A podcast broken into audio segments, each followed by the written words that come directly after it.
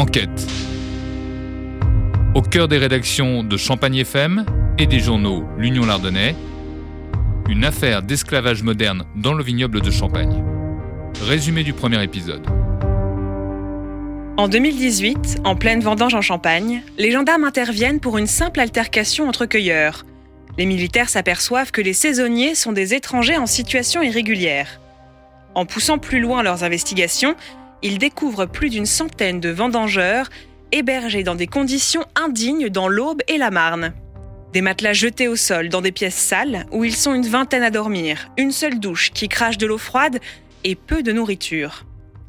Tous ont été recrutés par le même prestataire viticole. Épisode 2. Les enquêteurs mettent au jour l'étonnant système de recrutement pour la vendange. Une maison de champagne ou un viticulteur fait appel à un sous-traitant pour trouver la main-d'œuvre nécessaire pour couper le raisin. Mais les besoins sont parfois si importants que le prestataire viticole décide à son tour de sous-traiter. Résultat, le donneur d'ordre initial ignore souvent qui travaille précisément dans ses vignes. La réalité, euh, enfin, ce qui semblait ressortir de ce dossier au-delà de la question de la culpabilité, c'était qu'en fait, euh, sur un très court laps de temps, plein de gens viennent travailler et les donneurs d'ordre, voire les maisons mères, n'étaient pas en mesure de vérifier consciencieusement ou aussi consciencieusement qu'on pourrait le rêver, les conditions de travail. Mathieu Livoreille, journaliste à l'Union. C'est pendant dix jours, euh, on dort pas, on mange un sandwich euh, à l'arrache, euh, même si on est cadre, euh, ben voilà, on a des journées démentielles.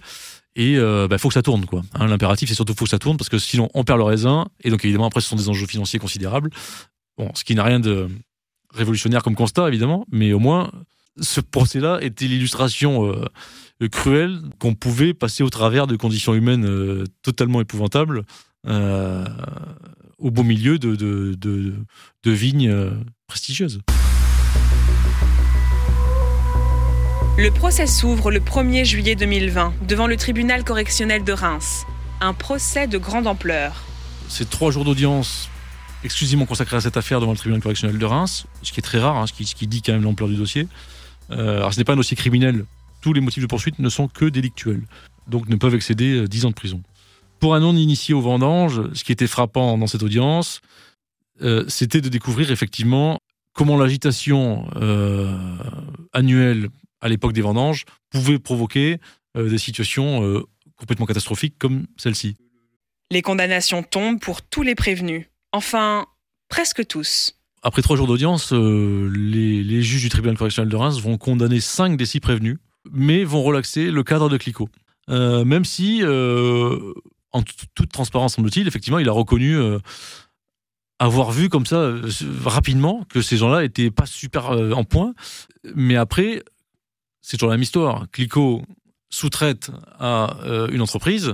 De mémoire, ce, ce cadre de Clicquot à l'audience a dit qu'il n'était pas au courant que le sous-traitant euh, sous-traitait encore à, une autre, société de prestations viticole. Et euh, que va dire le, cadre de Clicquot qui constate une situation comme ça? À part dire éventuellement à son sous-traitant, bah, dis donc, euh, ils n'ont pas l'air en forme, tes ouvriers, euh, faudrait peut-être euh, faire un peu, un, peu, un peu mieux pour eux. Voilà. C'est toujours la même histoire. Voilà à partir de quand commence la responsabilité, euh, toute proportion gardée? Un journaliste écrit n'importe quoi dans un canard, euh, dans un article, qu'il signe. À chaque fois, euh, le directeur de la publication est poursuivi, parce que grand patron du journal. Euh, dans les faits, euh, le directeur de la publication n'a pas les moyens, il n'a pas l'emploi du temps qui lui permet de vérifier tous les jours tous les articles qui paraissent dans ses colonnes.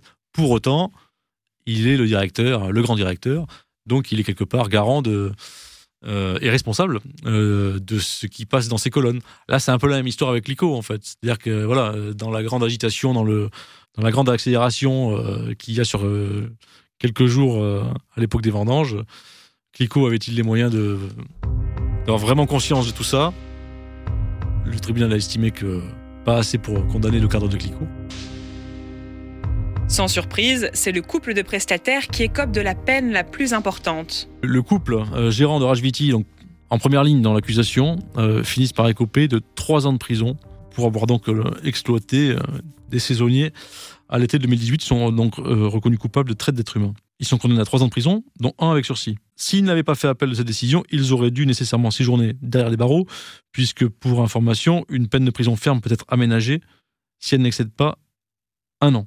C'est ce couple de trentenaires qui avait créé la, société Rajviti fin 2016 ont également écopé de 100 000 euros d'amende chacun et d'une interdiction de gérer pendant 12 ans.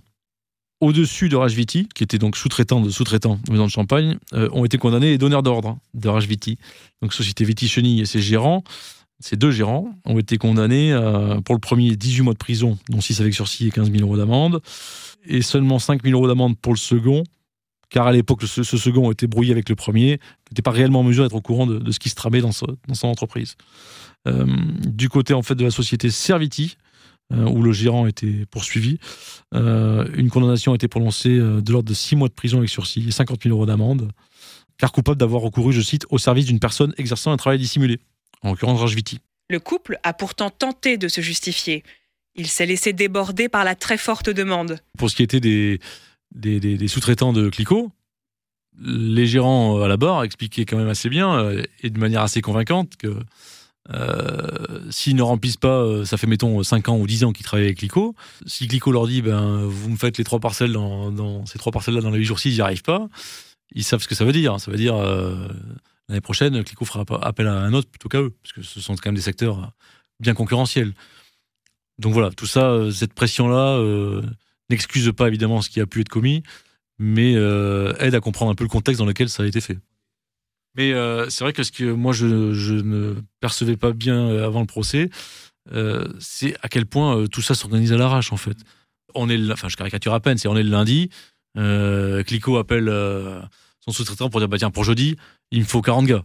Et puis toi tu sais que tu peux en fournir que 30, donc tu vas appeler un sous-traitant le mardi pour dire bah tiens en fait pour après-demain euh, bah, il faut que tu me fournisses 10 euh, gars à tel endroit. Le comité contre l'esclavage moderne s'est porté partie civile dans cette affaire. Pour son représentant, tout le monde a largement profité de la faiblesse des saisonniers. Parmi les parties civiles, il y avait, euh, c'était constitué partie civile le comité contre l'esclavage moderne, et dont l'avocat, au cours d'une brève plaidoirie, avait dénoncé, je cite, ce système de sous-traitants en cascade qui, je cite, avait profité à toute la chaîne. Voilà, c'était un peu le débat quand même latent de, de, tout ce procès. C'est qu'au final, euh, cette situation-là, bon, est-ce que le cadre de Clico pouvait en avoir conscience ou pas, etc. Bon, le fait est qu'en tout cas, ça a profité à tout le monde. Voilà, parce que moi, dans ces délais-là, le raisin n'a pas été perdu et euh, les bouteilles de champagne ont pu être faites. Les seuls, finalement, à ne pas avoir profité de ce système, ce sont évidemment les vendangeurs exploités. Au cours de ce procès, seul l'un des vendangeurs s'était exprimé. La plupart n'étaient plus, en, ne sont, n'étaient plus en France à l'époque du procès. Certains, vraiment trois ou quatre, étaient venus assister dans la salle au fond du procès. Et celui qui était venu, en tout cas, avait eu euh, cette phrase qui, euh, qui avait été retranscrite dans pas mal de médias, puisqu'elle était quand même assez saisissante. ce, jeune homme avait dit à propos du couple de Rajviti, qui était poursuivi donc pour traite d'être humain, je cite, Les passeurs s'occupaient mieux de nous que cette dame. Cette dame, c'est la patronne de Rajviti. Et donc ces gens-là qui avaient quand même traversé des pays dans des conditions euh, qu'on peut supposer déplorables, tout ça pour arriver dans la Marne, où là, ils tombaient sur, une, sur un couple, et en l'occurrence sur une dame, euh, qui, euh, selon l'aveu de l'un d'eux, était pire que les passeurs qu'ils avaient pu croiser déjà dans, dans leur périple. Est-ce que cette affaire a permis de faire évoluer les modes de fonctionnement? Pas si sûr. En septembre dernier, Huit personnes ont été mises en examen pour travail illégal et blanchiment commis en bande organisée. Depuis 2017, des sociétés bulgares détachaient frauduleusement de la main-d'œuvre sous-payée, principalement au moment des vendanges en Champagne. Euh, ce qui s'est passé là récemment, euh, l'été dernier, euh, eh ben, donne raison, entre guillemets, enfin à ce stade, en tout cas, même s'il faut rester prudent, à cet avocat contre l'esclavage moderne qui, au procès, avait dénoncé euh, un système. Le mot de système était quand même très fort à ce moment-là. Ce n'était pas laisser entendre que c'était pas un acte isolé et que euh, finalement ça profitait à tout le monde. Voilà. Donc euh, ce qui s'est passé là à Wari de nouveau, c'est vrai que ça se passe encore à Wari et paraît un petit peu dingue, mais voilà, c'est manifestement des faits bel et bien avérés déjà. Même si on verra s'ils sont, aboutissent à une condamnation ou pas, mais ces gens qui en août 2018 ont été ont été découverts euh, comme, euh, pour euh, résumer, entre guillemets, esclaves des temps modernes, manifestement, n'étaient pas, n'ont peut-être pas été les derniers sur ce cas.